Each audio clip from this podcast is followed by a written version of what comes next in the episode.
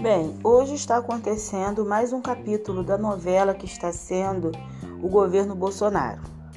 Enfim, foi descoberto o paradeiro do laranja do filho do Bolsonaro, Flávio Bolsonaro, o então senador é, da República, que estava escondido na casa, lá em Atibaia, no interior de São Paulo, na casa do então advogado da família Bolsonaro.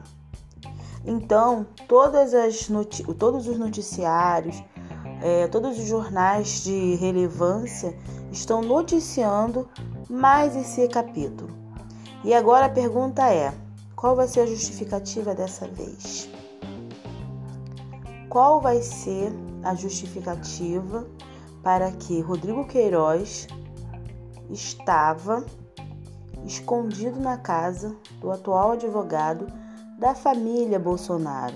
Repito, da família, não só do filho dele, Flávio Bolsonaro.